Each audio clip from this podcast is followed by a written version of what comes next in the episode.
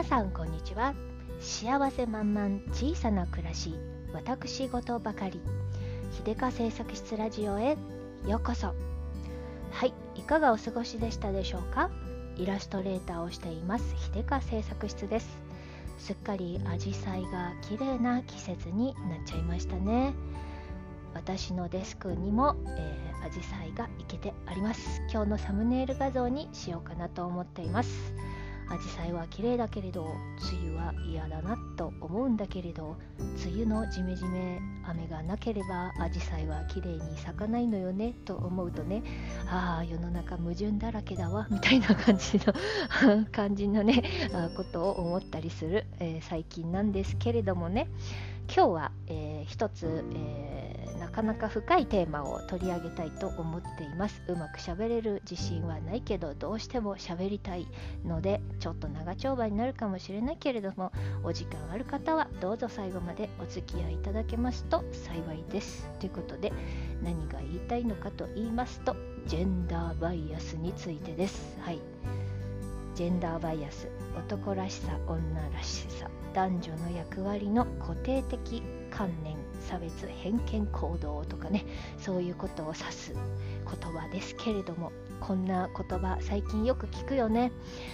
でもやっぱりえっ、ー、とあるし、えー、なんていうかななくならないなって思うのとあのー、なんでこの話したいしたくなっちゃったかというとね最近見た中国のドラマでねこのまさに、えー、このジェンダーバイアスがテーマの軸になっていたですよ。ですっごくねあの胸をつかまされるん？なんていうの？胸がねこうもうなんていうのわしづかみにされるようなギュッとされるような感じのねあのドラマを見てしまってもう話したいなと思ったんですよ。ちょっとねうまく喋れないかもしれないんだけどあの今喋んないと、ね、あの気持ちがと流れてっちゃうなと思ってね。であのこの中国ドラマ日本に入ってるのか私はよくわかんないんですけどネットフリックスにあるっぽいんだけどもう見つからなかったんだよね。でえっとねあのタイトルはあの我是我是真的愛に英語タイトルがね Love is True っていうあのやつなんだけどあのーまあ要するに、えーと、3人のね女性の違う生き方を、えーと、が描かれている。それぞれの違う生き方をしたしている3人の女性のことが描かれていてね、まあ、そのどの立場にいる女性も、まあ、ジェンダーバイアスでまあまあ悩まされてあのなんかね 悶々としちゃったりとかっていう感じなんだけどなんかすごくねすごく人間臭いし社会的なあの固定観念とかがすごくねうまくねあの表現されててねあの胸に刺さる感じ胸が熱くなる感じというかねあの子供を産んだり、えーと仕事でねいろんなあの男性社会で頑張って生きてきている女子とかねあの出産とかであの思ったこととかねすっごいね全部あのもうね3 4 0代の女子には全部ね刺さる 刺さるというかこう分かるよこうだこう分かる分かるそうだよねみたいなのがね全部ねであの出てきててすごくねなんかねあのうまいなって思ったんですけどあの3人の女性はね、えっと、メインの主役の人はね独身こなしのバリキャリ女子 A さん。で、えっと、彼女の、えー、まあ、良きライバルでありあの同じ会社のね同僚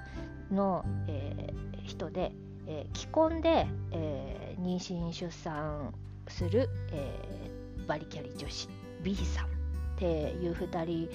がバチバチにやり合う話なんだけど基本的には。でえっとね、えー、そのさ、えー、もう一人もう一人は、えーと、A さんの親友でね大学卒業してからすぐ結婚して専業主婦になって、えー、子子育てに専念しているほんわか女子 C さんでこの3人のねそれぞれの生き方がね描かれているんだけどもみんな30代後半で、えー、30代後半っていう年がねまたねこう一番女子女子はね女子は30代後半が一番ジェンダーバイアスを感じる年代なんじゃないかなって思うんですよね。選択肢が一番分かれる時だしあの生き方に迷う時だしあのそういうのがねもう全部ね出てるみたいな感じなんですよね。でまあなんかねえっとすごいあの、まあ、主には A さんと B さんがバチバチやり合ったり A さんは助けて B さんは相手を陥れたりどうとこうのっていうね そういうなんか企業ドラマみたいな感じ都市都市ドラマみたいな感じなんですけどこの中でえっと3つえー、主に3つねあの描かれているのがまず第一に描かれているのがジェンダージェンダーバイアス。そのジェンダーバイアスっていうのはあのもちろんねその女子だから、えーと、女子は、えー、年になったらそれそれなりの年齢になったらあの最終的には結婚して出産するべきだよね。するするのが普通だよねっていう感じの固定観念の中でね、えー、独身女性が生きていくあのしんどさと,、えーと、世間の目の冷たさみたいなのが描かれていてしかも企業が見るその独身女性の、えー、感じっていうのとかがね出てきててそれがねすごくなんかね痛々痛々しいとかか悲しい。見てて悲しい。本当になんかもうそれぞれの生き方をね選んだ時点でほっとけやって すぐ思っちゃうんですけど A さんはね自分は、えー、仕事が大好きで、えー、最終的な目標はねその今勤めている会社のね取締役になりたいと。でそれをさゴールゴール目標にして、えー、日々頑張っているいて。で、あの結婚もねしたくない。で自分はあの子育てをねうまくできると思えないと。だからあのそれをねそんな難しいことをね両立できるなんて、えー、とてもじゃないけど思えない。だから私は子供は欲しくない。結婚もしたくない。でそういう自分でねそういうことを決めた人なんですよ。だから本人は至ってあの何て言うかね自然にナチュラルに自分の生きやすい生き方を選んだだけなんだけれどもそれに対する周りのね総攻撃が激しすぎてね本当にね見ててねこちらの腹渡が煮えくり返るくらいのあの、ジェンダーバイアス的発言を受けたり、うん、なんかねするわけですよ。あな産んだことないあなたに何がわかるのよみたいなとかね。あのー女の幸せなんて最終的には結婚して出産だろう。それ全部やらないでこのあなた本当に幸せだと言えるのかみたいなことをね取引先のお客さんに言われたりとか。もうなんかね、まあ、あちょっとなかなかありえないような発言をね受けてね。てるだけでもうもう胸が痛い感じでねああっていう感じなんですけどで、えー、片やねそのあのー働く女子だけど子供子持ちの働く女子の B さんはねまお決まりだよね子供がかわいそうとかちっちゃいのにまだちっちゃいのに子供を置いて働きに出るなんて本当に子供がかわいそうとかあなたは本当は自分の子を愛してないんじゃないかとかねそういうことを言われたりとかする。でもね、えでねそんな中でね2人が一生懸命働くんだけれども会社のね、えー、彼女たちへのあかんあの見方っていうのもね利用の仕方もねこれまた非常にジェンダーバイアスで。あの最初は独身で子供がいない A さんの方が使い勝手がいいからすごくね、あのー、えっと、評価していたんだけれども世の中の流れとしてねそして会社が扱う商品のあの消費者層が主に女性中中年以降の女性っていうのも多いっていうのもあってで世の中の流れ的に母である女性に向けたあの訴えがより印象好印象だっていうことでねあの副総裁というね、えっと、ナンバー2のポジションをね最初はどう考えてもあの A さん A さんが、えーと、任命されるはずだってみんな思っていたのにそれぐらい評価が高かったのにもかかわらず、えー、産休明けで間もない B さんが副総理に副総裁になってしまった。副総裁に任命されたんですよその背景というのはこれもまたある種のジェンダーバイアスじゃないかなと思うんだけれどもねあのえっ、ー、と子供を産んで社会復帰してきた B さんの方が社会的に印象がいいでしょっていうことなんですよ。これなんていうのこうえっとなんだ仕事も子育ても妻としても、あの成功している女性っていうのがトップに立つのがいいのではっていうそういうね、あの考え方というかねそうそういう戦略というかねそれで任命されるっていうね非常になんかねうん考えてしまうっていう流れになったりとか、うん、そういうところがねあの描かれてます。でねもう一つ、えー、もう一つのテーマがね出産育児あるある問題、うん、これはもうあの経験者は本当にみんな見たら胸が痛すぎておってなるぐらいの、あの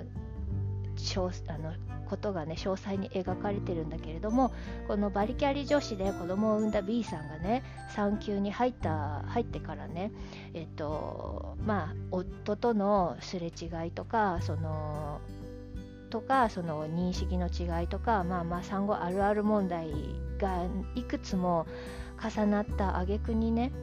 えー、育児の色線になっちゃうんですよね。育児の色線ですね。間違えた、えーと、産後うつになっちゃうんですね。で産後うつになってそれがこじれにこじれて離婚に至ってしまう。でこじれにこじれてあのもう本当にだいぶ長く引っ張る感じなんだけれどもその出産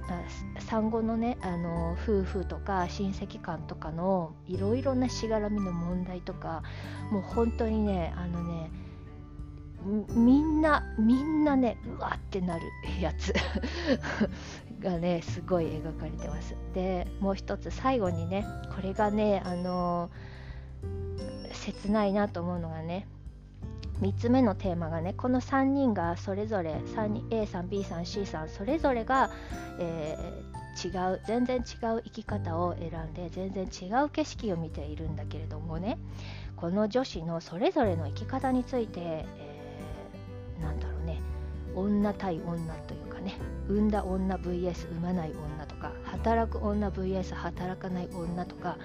そういうねあの女同士のマウンティングの取り合いじゃないけれどそういうねことも描かれていてこれもねあるあるあると思いながらあるあると思いながらまあなんかも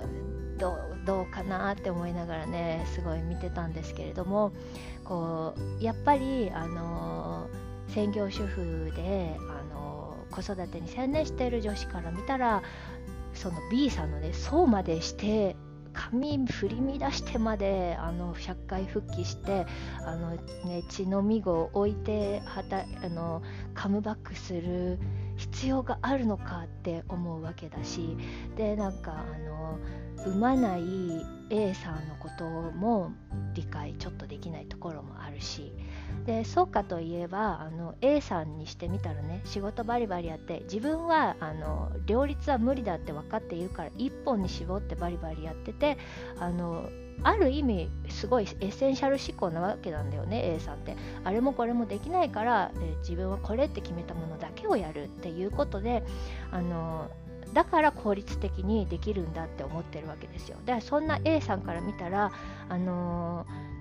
B さんのあれもこれも状態とかあの C, C さんがね、えーと、C さんは、え、専業主婦で子供が1人いるんだけどもう1人産もうってもう1人妊娠した時に旦那さんの事業が傾いて経済的不安に陥ったんですね。その時にじあの C さんっていうのは専業主婦だからあの経済力がなく、えー、この子供でも旦那さんは産んでほしくない。でもあの C さんは産みたい。みたいな状況の時にね A さんとしては理解ができないですよね。あの自分で、えー、稼ぐ力もないのに子供2人も産んでどうすんの？みたいなのが A さんの考え。っていうねそれぞれのね立場でねあのお互いのことが、まあ、理解できない。理解できないながらもね逆に、えー、っとそっちの自分が選ばなかった道が羨ましく見える瞬間っていうのもあるんですよね。で羨ましく見える瞬間が、それを羨ましいと素直に受け止めてしまうと自分の選んだ道を否定してしまうことになるのでそこで、えー、羨ましいという気持ちが嫉妬になり妬みになりでなんかちょっとこんがらがっちゃうみたいなね こととかあってね。それですっごく思ったのがね女子はこの選択肢がバラエティに富んでいるからこそこう自分が選んだ道がねうまくいかなくなった時に不安になって選ばなかった道を羨ましく思ってしまうんだよね。それがねなんか切ないなと思ってね。うん。ででもねそこですごく、あのー、思ったのが最後までこうドラマを見ながらね自分でねそこを引っかかりながら思ってたんだけれど、羨ましく思ってもそのその人それぞれの選択肢はその人の性格だからその選択肢がうまくいってるだけなんじゃないかなとだからうまくいってるのが羨ましく見えてもその選択肢を、えー、自分がね選んだらもしかしてハッピーになれないかもしれないんですよね。だからなんかね人ってみんな全然違うから A さんっていうタイプと B さんっていうタイプと C さんっていうタイプそれぞれ全然違うから例えば A さんがね、えー、仕事で挫折して疲れたからじゃあ私は C, C さんみたいな生き方を選ぶわって言ってあの C さん幸せそうだしって言って選んだところでえー、C、A さんがね、えー、その境遇で幸せに感じられるのかといったらおそらく答えはノーじゃないかなと思うわけですよ。だからなんかねこの辺もうん考えちゃうなって いろいろ考えちゃうなって思ってね。んでなんかねそのえーと、ごめんなさいね考えあの喋ってることが取り留めもないんだけど まあ何かしながら聞き流してね。でねその最初のそのジェンダーバイアスのあのテーマがねいろいろこのドラマの中でね描かれてる時にね思ったのがさ、えー、このドラマ中国の、まあ、とある都市のお話っていう感じでね今のあの2021年に放送されたっぽいんだけど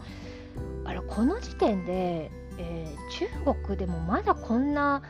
こんなにえっとなんだろう女性蔑視的な感じなんだってすごいねびっくりしちゃったんですよ。っていうのはあの中国って割と男女平等が進んでいる印象があって私の中であの管理職もね女性管理職結構多めなんですよ大手企業とかでも。でなんだけどそんな中国でもまだまだこんなに性差別みたいな性差別的発言とかがすごくはびこっているっててその独身女性とか働く女性への理解っていうのもまだまだ、えっと、そんなに深くないんだなってねいうところがね純粋にね驚いたね。でなんか日本日本はまあ遅れてるって言われてるけど私の中では中国もあ全然日本と同じぐらいの感じだななんかえーと、妊娠しちゃったらちょっと会社に居づらいとかさなんか産休明け戻ってきたらキャリアが1回リセットされちゃって新入社員と同じ扱いになっちゃうとか非常になんかね抱えてる問題っていうのがもう日本とまんまそのまんまじゃないかいっていう感じのね状態でさあなんか人間のね社会的価値観ってびっくりするほど根深いあの深あのなんつうかねそんなねあのちょっとやそっとじゃね変わらないんだなってもう何世代にもわたってねこう受け継がれてきているものがあるからやっぱりそういうのは簡単に引っこ抜けないんだなって思いましたね。そのやっぱさあのよく考えたらそれでよく考えたらね、えっと、今の自分の価値観のベースってあのやっぱり自分の両親の持つ価値観が軸になっちゃってるじゃないですか。でそれはもうあのそれ両親に育てられてるからそれが勝手に根付いちゃいますよね。で根付いちゃった価値観のな価値観をもこうベースにした上でその大きくなってから社会に出て、えー、自分でいろいろ情報を取り込んで考えていや違うんじゃないっていう否定に入り、えー、違うから私はこうするんだって言ってその親親世代が持つ価値観をねえー、否定しつつ新しい価値観のところで生きるわけだけれどもでも根っこが親世代の価値観がまだ残ってるから、えー、自分の生き方もやっぱりちょっと残ってんですよねそういう価値観親世代の価値観が。で自分の子が子供を育てる時にはその親世代の価値観の残ってる部分をそのまま自分のの子供を育てる時に、えっと、植え付けてしまうわけですよね。これはあの無意識の中でかなあのそうなってしまうからさ嫌でも。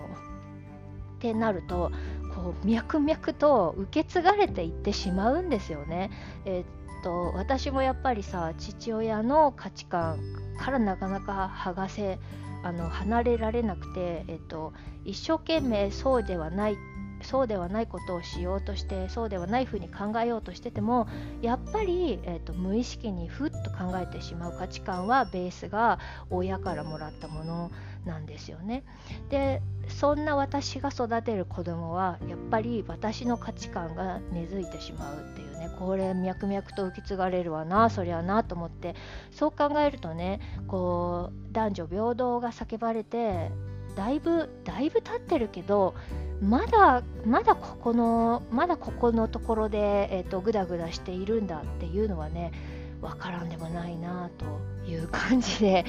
長い長い長いリレーをしながらどんどんこの昔の固定観念が希釈されていく何世代にもわたって希釈されていってようやくあの新しいものが出てくるのかなって思いますね。一気に、白から黒にガラッと変わるっていうことはいかないんですよね。っていうねこのデフォルトでね刷り込まれている価値観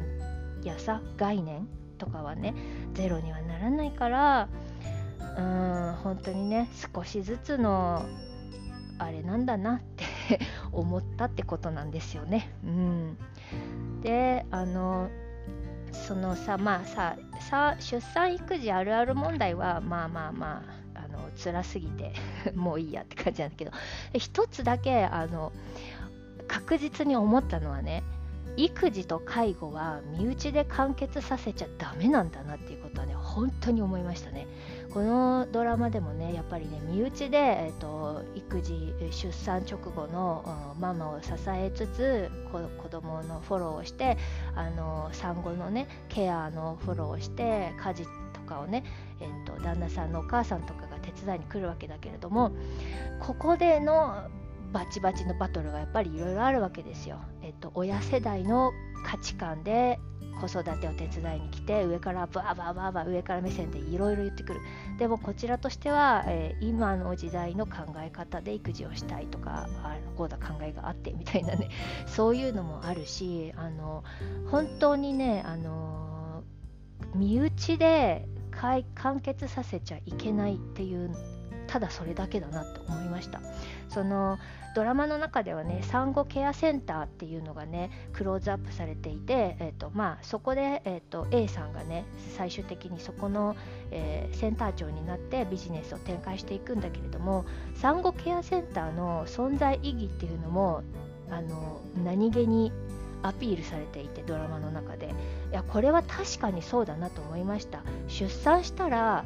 えー、旦那さんのこととかあの旦那さんの、えーと、親戚周りのこととか一切考えずにとにかくママは産後ケアセンターに赤ちゃんと一緒に入るべきなんですよね。で私も本当に思ったこれをするかしないかであの精神衛生のあのがガラリと違うし質がねガラリと違うしやっぱりこれもスキルなんですよね。子育てもスキルなんですよ。あの赤ちゃんの扱い方なんてもうね愛情云々じゃなくてスキルであるところが本当に多いから大きいからなんかね感情論でねあの介護もそうなんですけど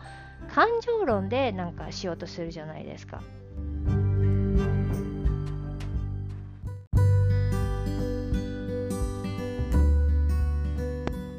ません。またまた喋ってる途中で宅配便が来てしまいました。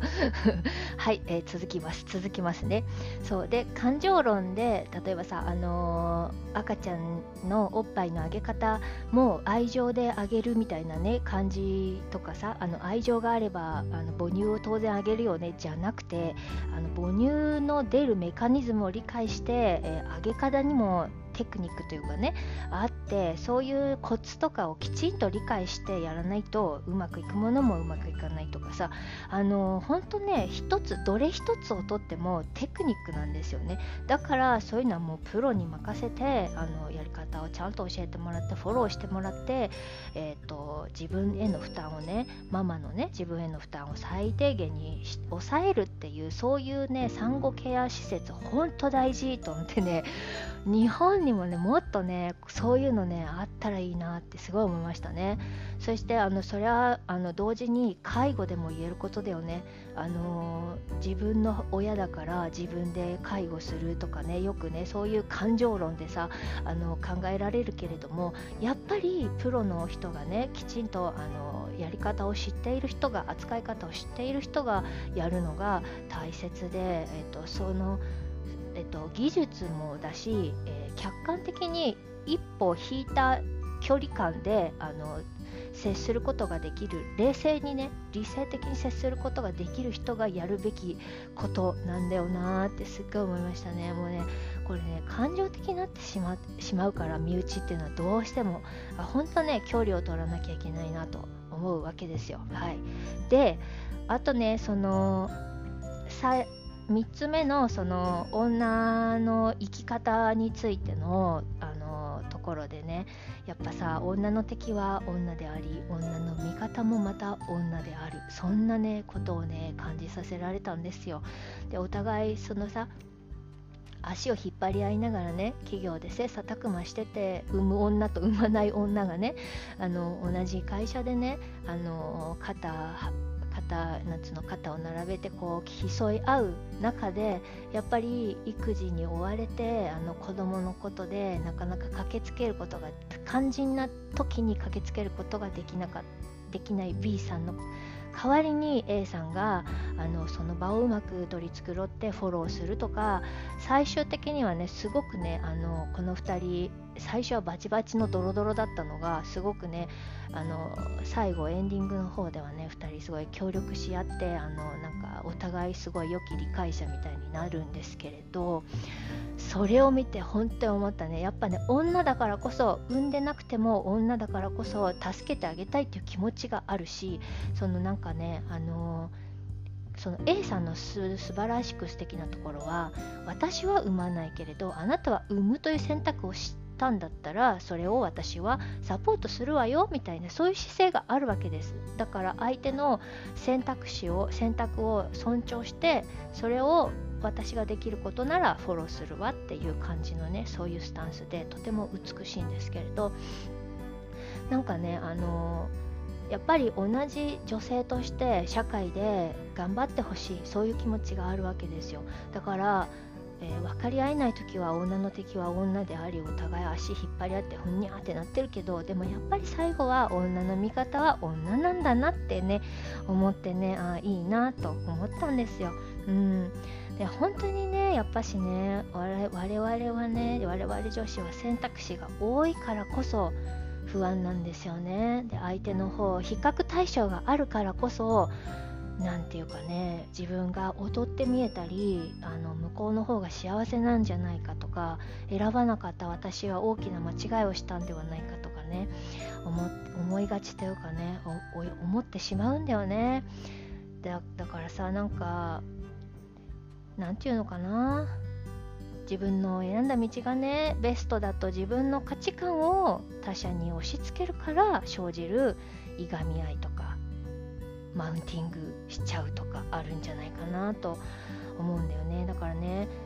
このこのドラマを見ながらねすごい思ったのがさ自分の選んだ道にはねもう責任を持って自分の道をひたすら愛する愛することをもう決めちゃおうよって思うわけだな。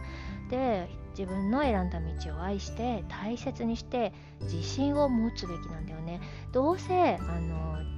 違う道を選んだって多分今以上にいいことはきっとないんですよ。であの他者の道がね青く見える時はねこうやっぱりねあの一回やっぱりさ他人が羨ましくなったりとかする時きっとあると思うんですよ。私もねやっぱりねバリバリ働いてる人を見ると羨ましいんですよ。バリキャリ女子めっちゃ憧れてましたから。もうバリキャリ女子になりたかったのになんか違うところに行っちゃった。自分としてはねすごくあの羨ましい時がある。でもねその道をねあの羨ましく思う時はねやっぱりその人がその人だからその道で幸せなんだってなんだろうなっていうふうにねあの理解するべきなんですよね。自分がね同じ道を選んでも幸せとは限らないっていうねそのそれぞれに合う服を着ようみたいな話かなと 思うんですけれどね。で本当はさ、あの幸せっていう状態はね個々に感じる概念であるからね。比較できるものじゃないんだけれども比較するものが多すぎる我々女子としてはねやっぱりちょっとねあのぐらつきやすいですよね。でさ同じ条件でもね幸せを感じられるとは限らないんですよね。幸せという状態はねそれぞれ感じ方だから。だからねそういうことをね忘れずにいればね他者他者に対してのね嫉妬や妬みもね減ったりするのかなと思うんですよね。自分というものはもう変えられないからさ選ぶ道を変えても自分が変わってなければ多分ハッピーにはなれないからね。だから今の自分のこの持ってる条件と自分の性格と自分の、えー、なんだろう体質とかあらゆるものをそう統括した上で今自分が選んだ道がベストなんだろうなって思う思ってあげることがね大事なのかなと思いましたよ。なんかねあのー、やっぱこうこう考えないとねいけないかなと思う。あの道はあの人にとってはハッピーなんだな。でも私にとってはこの道が心地いいんだなっていう風にねあのー、他の女子が羨ましくなった時はねそう思うようにしたいなと思いましたよ。そんなわけでねちょっとねあのー、だらだらと結局何が言いたいのかよくわからない話になっちゃったかと思うけどねジェンダーバイアスとやっぱり女子の生き方これがあの深く難しい問題かなと思ってね。そのジェンダーバイアスによるさ社会的な固定観念が強いがゆえに、えー、女子の生き方選んだ自分の生き方に